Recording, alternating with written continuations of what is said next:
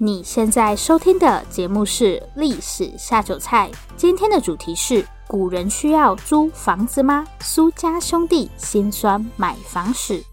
Hello，欢迎来到《历史下酒菜》，我是 Wendy。今天是我们的第七十三集节目，也是我第一次做听众许愿主题。没错，这一集是我们七月的听众许愿主题。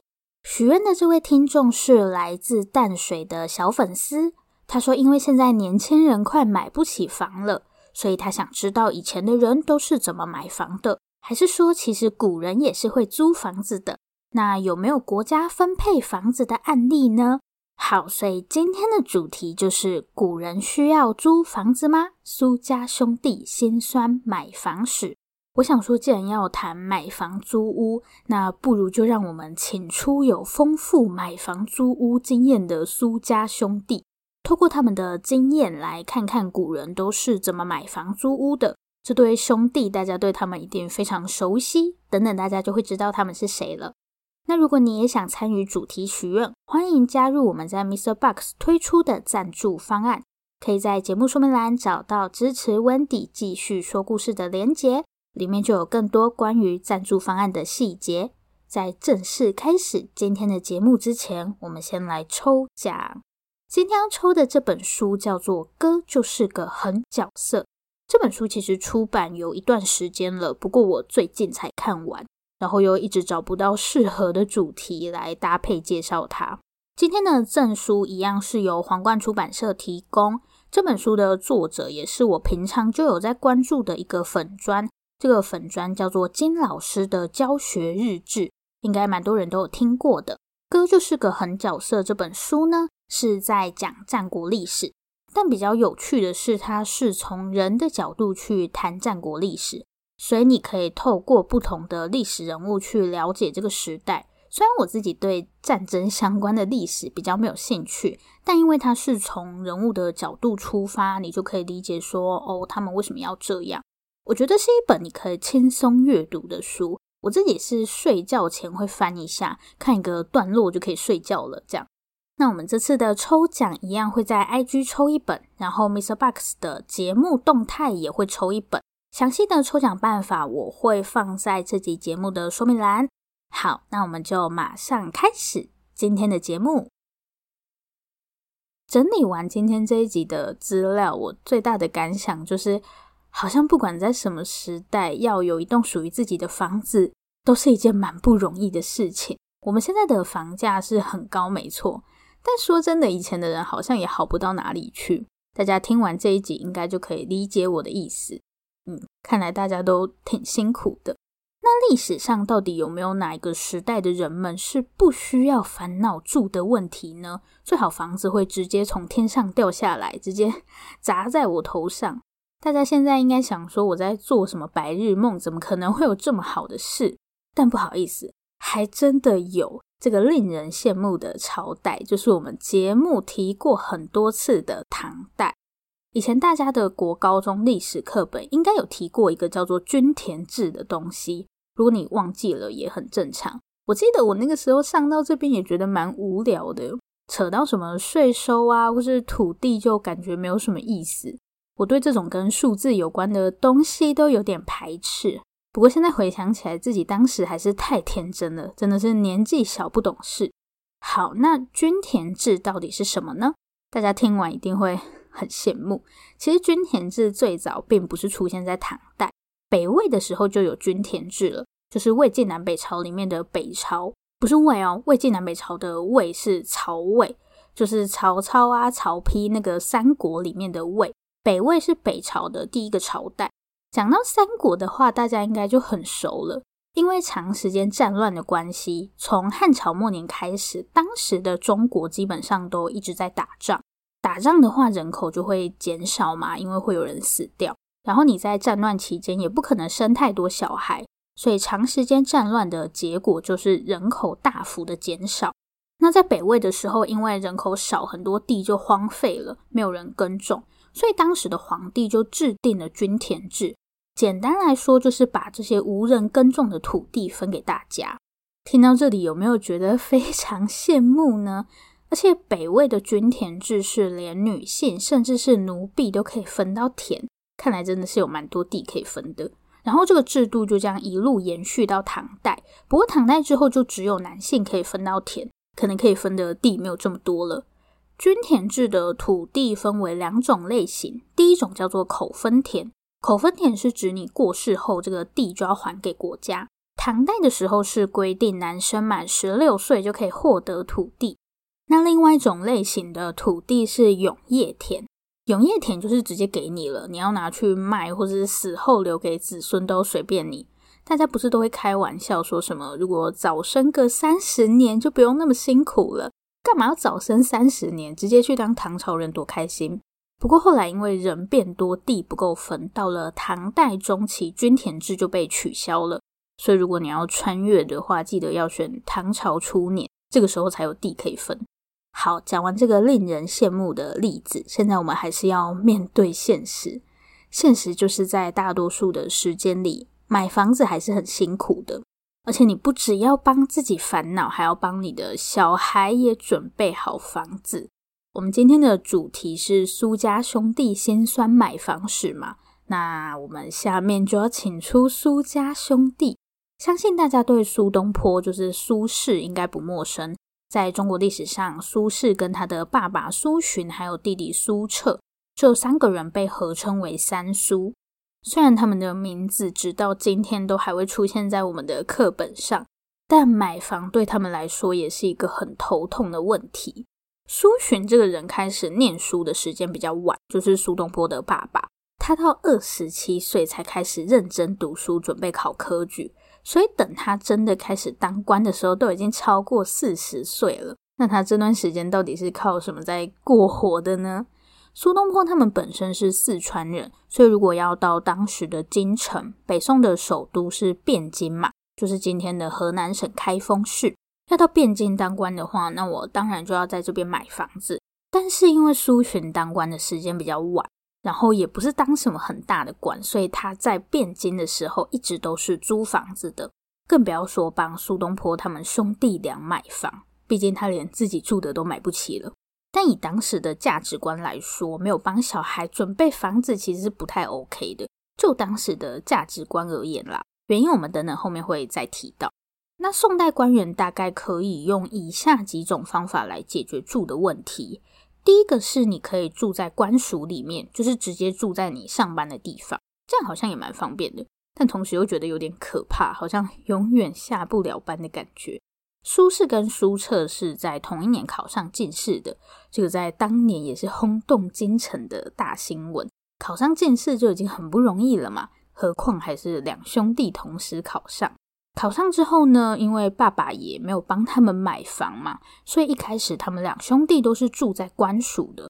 那当然也不可能所有的官员都挤在官署里面嘛，所以还是有人会去外面买房子或是租房子，比较多会是租房子。最主要的原因是因为他们不一定会一直在同一个地方当官，所以有些人一开始就会先租房子。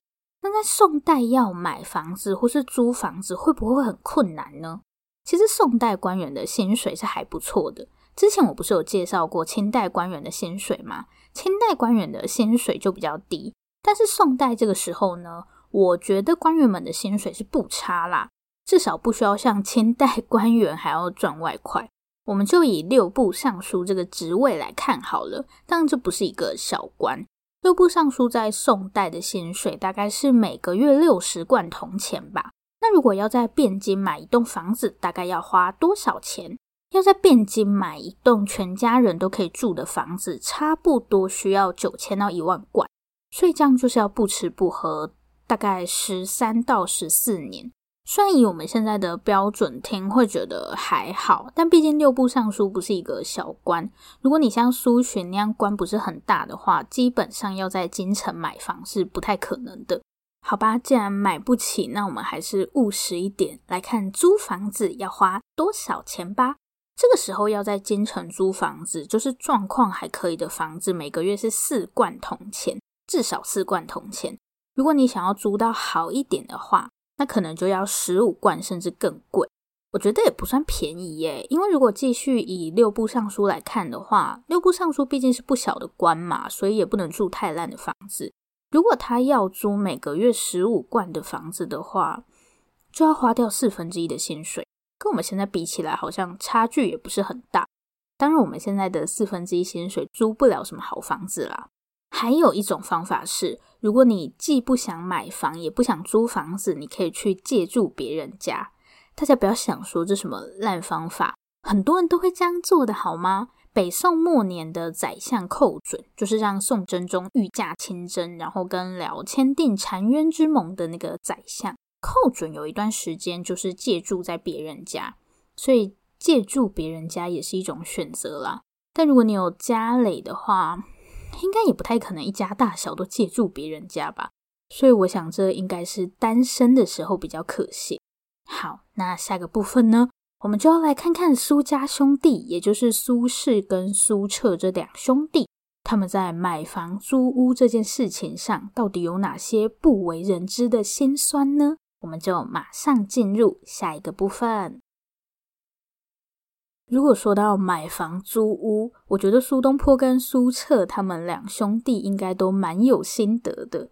为什么会这样说呢？过去我们在课本上认识的苏东坡或者是苏辙，大家对他们的印象就是文章写得很好嘛，什么唐宋古文八大家这种的。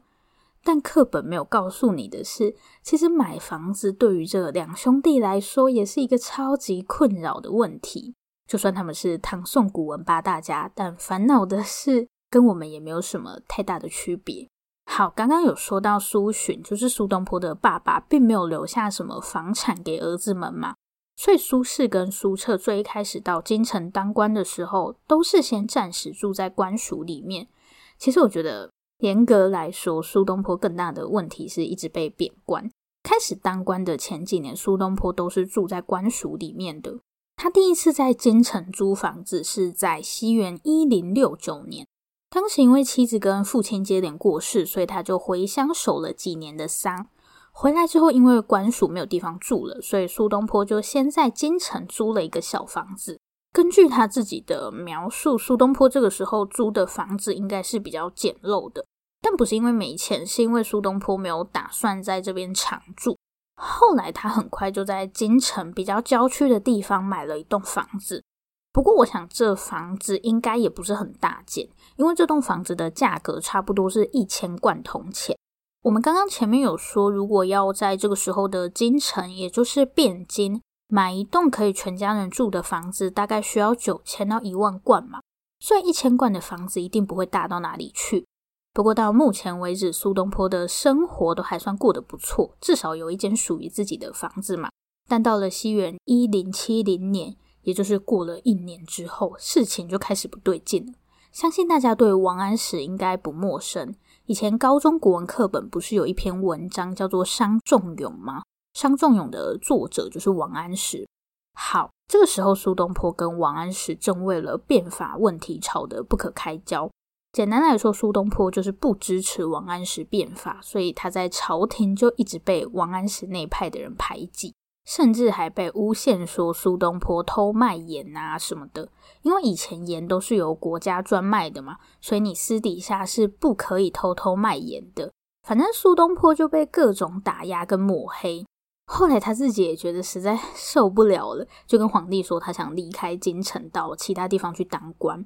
于是呢，苏东坡又开始继续住在官署。离开京城还不是最惨的。西元一零七九年，乌台诗案爆发。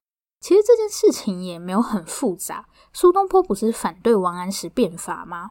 这一年，苏东坡写了一篇文章给皇帝，主要是向皇帝谢恩，然后顺便批评一下时政。这样，王安石那派人就从里面截了一些字句，然后说苏东坡诽谤他们什么的，其实就是断章取义嘛。结果因为这件事情，苏东坡就被贬官。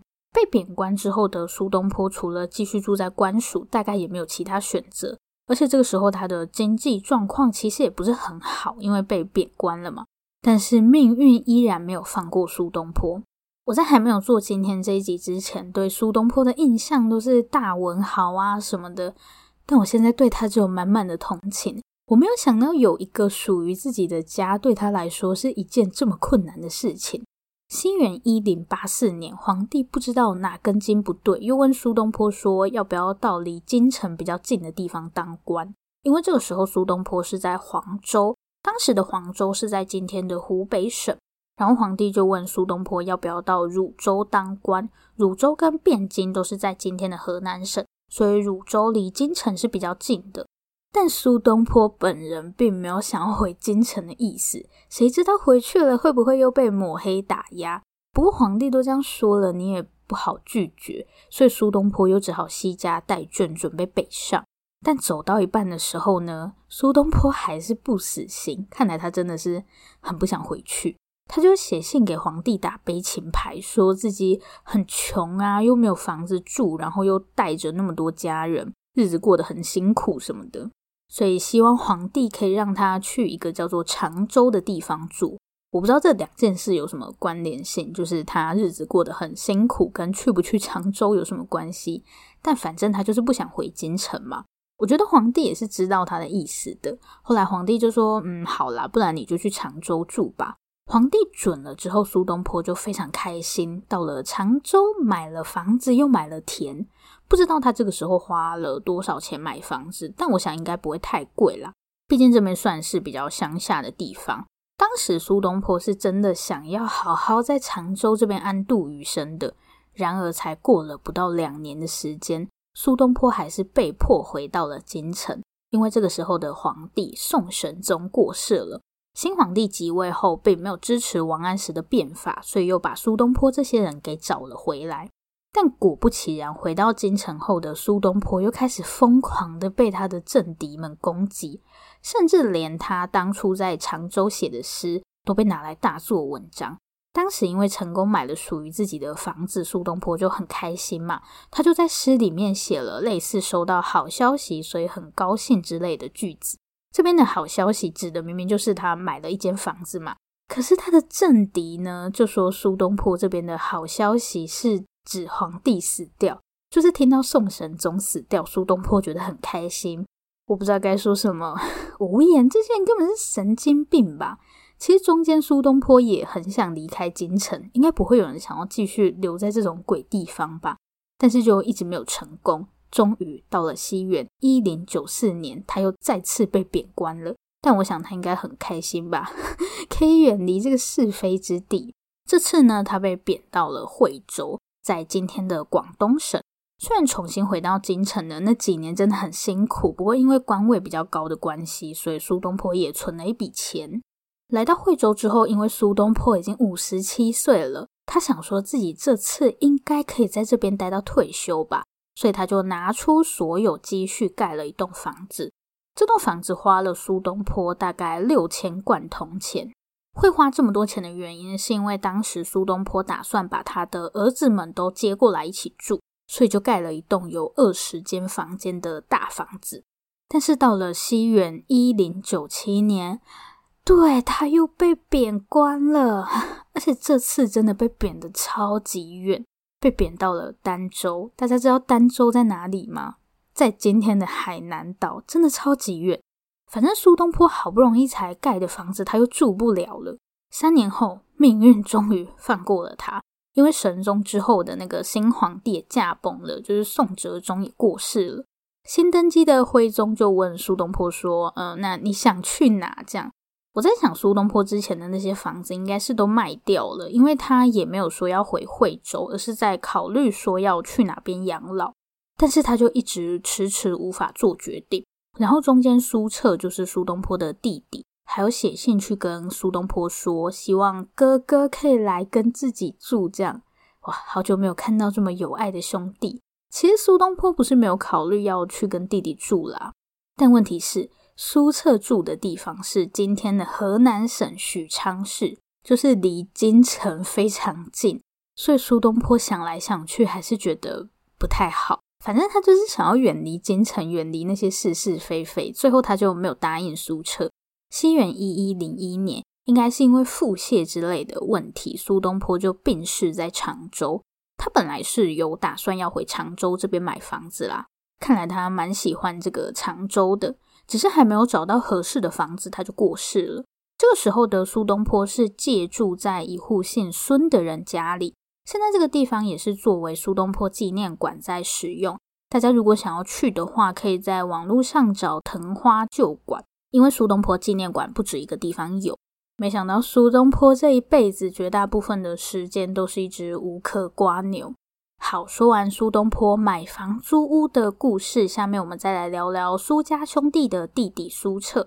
苏辙买房的故事是没有像他哥哥这么坎坷啦，但也没有想象中轻松。下面我们就一起来看看苏澈买房的故事吧。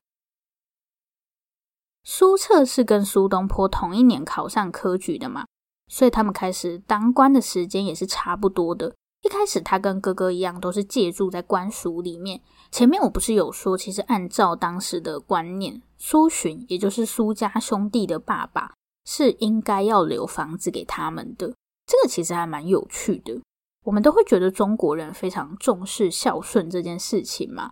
我本来认为这是一种无条件的，就是孩子一定要对父母非常孝顺，无论如何你都要奉养你的父母。我本来以为他是这样，但他其实比较像是一种相对的权利义务吗？我不知道能不能这样形容。就像我们现在，如果父母没有尽到养育子女的责任，就是你其实并没有真的去抚养这个小孩。那未来你的孩子对你其实也没有抚养的义务，但苏东坡他们不会因为爸爸没给他们留房子就 要断绝父子关系。但其实从苏洵，就是苏家兄弟的爸爸留下的文字来看，他本人对这件事情也是蛮在意的。我觉得对他来说，没有留下房子这件事情，感觉是没有把父亲的责任尽完。所以这也是为什么苏东坡后面会在惠州。他不是盖了一间有二十个房间的房子吗？就是为了要把他所有儿子都接过来住。我觉得这个跟我以前想象的传统中国的亲子关系有点不太一样。我一开始看到苏洵那么晚才开始读书考科举，其实心中第一个疑惑是：那苏东坡跟苏辙是吃什么长大的？后来一查才发现。哦，苏东坡他们的妈妈陈夫人娘家还算是有点钱，所以把他们养大是没有问题的。后面我想说，那万一我今天真的很穷怎么办？因为我们现在有各种社会福利嘛，可以去申请租屋补助啊，或是有社会住宅什么的。我就想说，那以前有这些东西吗？还是说没地方住的人就只能露宿街头？其实，在宋代这个时候，要买房卖房，有一个我们现在看起来会觉得很莫名其妙的规定，就是买卖房子之前，你要先得到你爷爷奶奶、爸爸妈妈、叔叔伯伯、婶婶阿姨这些人的同意，就是你要先问过你全家人。就算你是一个人出钱买房，你也要先问过大家。大家听到这里，应该会觉得又没有要你出钱，到底关你什么事？那为什么买卖房子前还要先问过全家人呢？因为这个时候的中国是宗族社会，宗族社会指的就是住在同一个地方，有血缘关系或是相同姓氏的一群人。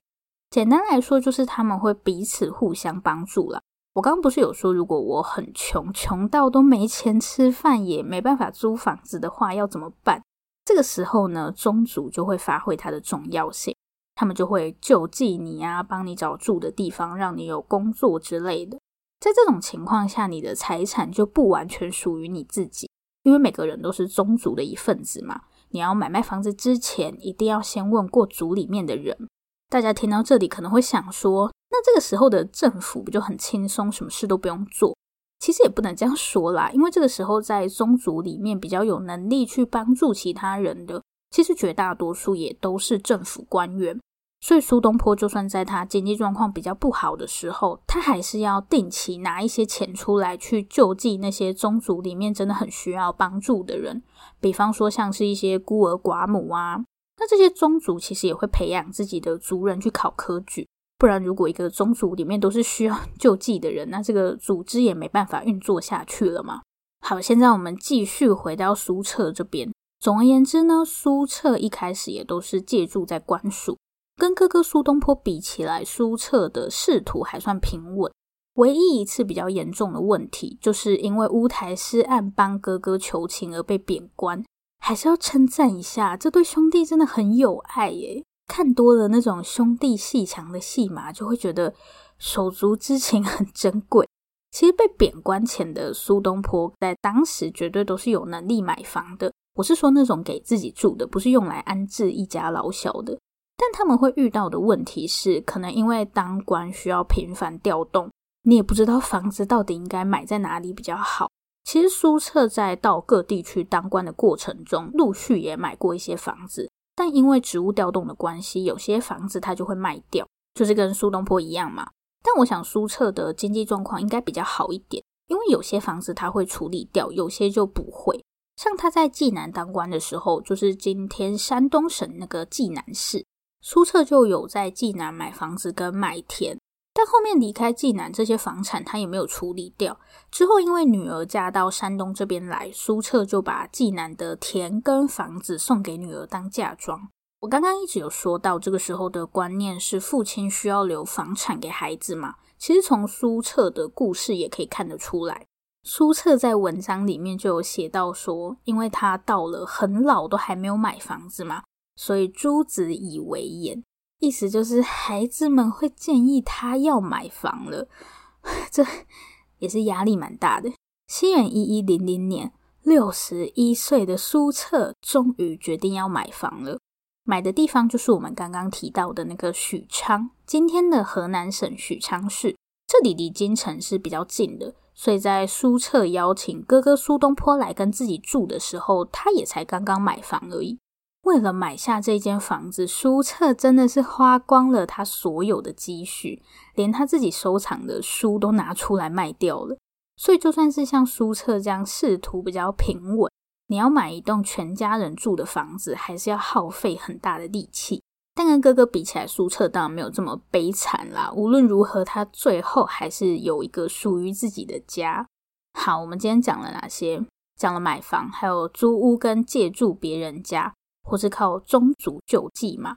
其实这个时候要找一个地方住，除了上面这些选项，你还有另外一种选择，不是露宿街头的那种选择。这种方式叫做典房，是典当的典，房子的房。我上网查了一下，发现现在在韩国好像也是有类似的方式。韩国是把它叫做传世，传说的传，然后一个世界的世，下面再一个贝壳的贝。台湾的话好像是把它翻译成全租房，人家是租房嘛，这边是全租房。它其实跟传统中国的典房非常类似。典房就是我一次给屋主一大笔钱，但我不是要把这个房子买下来哦。这个房子有点像是抵押品的概念，就是我给屋主一笔钱，然后我就可以住这间房子。那屋主可以把他拿到的这笔钱就随便看他想干嘛，可以投资或是他要当创业基金都无所谓。那我们双方会约定一个时间，比方说两年。两年一到，屋主就要把我当初给他的钱还我。如果他不还，我就可以继续住，或是屋主也可以跟我商量，就是我再贴一点钱，直接把房子卖给我。所以，除了我们熟悉的买房租屋，其实这个时候还有另外一种方式，就是典房。典房的好处是你好像没有花钱就有地方住嘛，但问题是你要先准备一大笔钱。韩国的全租房一般是房价的四分之一到三分之一。其实典房在传统中国也是蛮多人会选择的一种方式，但苏家这两兄弟看起来是没有点过房啦，可能因为他们也不确定自己会在一个地方待多久吧。好，那以上就是今天的节目内容。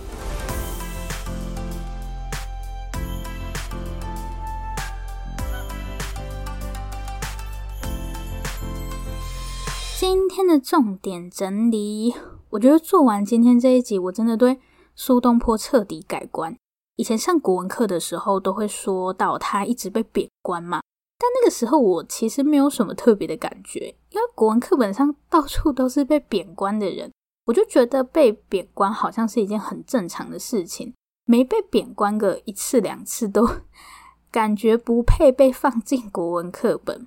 而且很多人被贬官之后，不是都会写文章勉励自己吗？我以前都会觉得他们很矫情，因为他们都会写一些什么哦，来这个地方其实也不错啦，我现在也过得很开心啊什么的。我那个时候觉得这些文人就是在大城市养尊处优，然后一被贬到乡下的地方就开始阴阳怪气的写这些东西。但做完今天这一集之后，我觉得很抱歉，被贬官真的不像我想的这么轻松。佩服他们还可以心平气和的写文章。如果是我，应该会写一堆东西大骂那个害我被贬官的人吧，然后又被别人抓到小辫子，被贬到更远的地方去。其实透过苏家这两兄弟的例子，就可以发现租房这件事在以前也是很常见的，尤其是这些可能会频繁移动的官员们。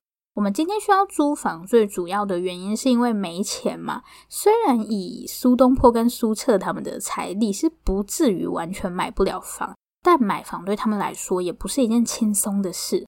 像苏东坡一生买了三次房子，可是当他要离开一个地方的时候，他就会把房子处理掉。所以就算是官员，除非你真的一直都很顺利，没有被贬官之类的，但没有被贬官的人不能进国文课本。就除非你的仕途一直很安稳，不然要同时买好几栋房子，大概也不太可能。苏辙其实一路走来都比较安稳，但他也是到老了才有能力买房，而且是耗尽他所有积蓄。所以总而言之呢，不管在过去还是现在，要有一间属于自己的房子都不是一件容易的事情。大概只有唐朝人比较令人羡慕而已，政府直接发地给你。所以今天这一集呢，我决定要用来生愿做唐朝人结尾。好，这里是历史下酒菜，我是 Wendy。如果喜欢我们的节目，欢迎订阅我们。最后，最后，如果你收听完本集节目，有任何的想法，希望与我们交流，或是有任何的建议、心得，都可以留下你的评论。不要害羞，大方的留下评论。如果你真的真的很害羞，那就订阅我们吧。这里是历史下酒菜，我们下次见，拜拜。